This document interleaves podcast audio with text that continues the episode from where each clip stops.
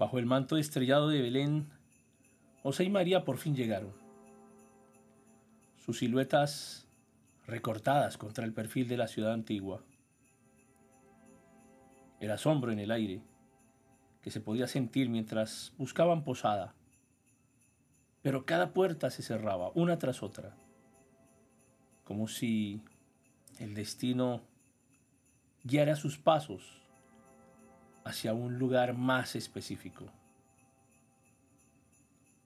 La ciudad impregnada de agitación, la agitación propia de aquel censo, no tenía espacio para la joven pareja.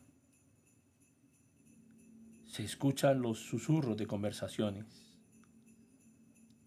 Luces titilantes delineaban la escena de un pueblo que se movía al ritmo de sus propios afanes, ajeno al milagro que estaba a punto de ocurrir.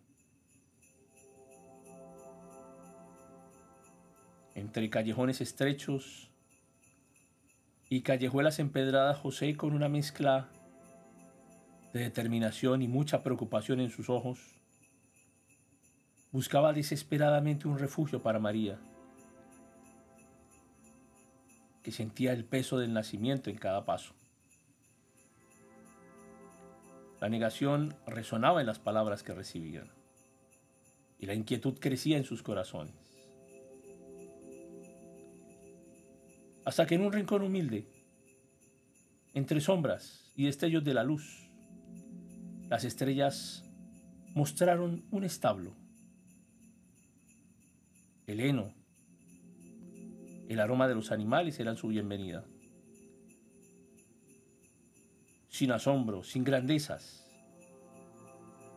aquel modesto pesebre se convirtió en el umbral de la trascendencia.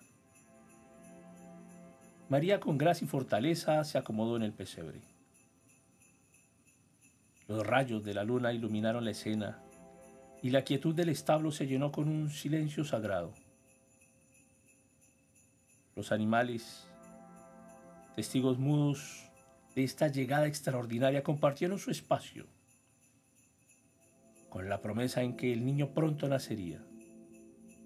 Y así, en la sencillez de un establo, Belén se convirtió en el escenario de la mayor historia jamás contada. El pesebre, despojado de lujos terrenales, se levantó como la cuna de la esperanza, donde la luz de un niño iluminaría el mundo con amor y redención. La noche de Belén se tornó más serena. La creación misma se había detenido para rendir homenaje al misterio que se desplegaba en el humilde establo. A lo lejos las colinas susurraban secretos, mientras la ciudad dormía, ajena al prodigio que tenía lugar entre sus calles polvorientas. Dentro del establo la luz de una lámpara parpadeante dibujaba sombras en las paredes de madera.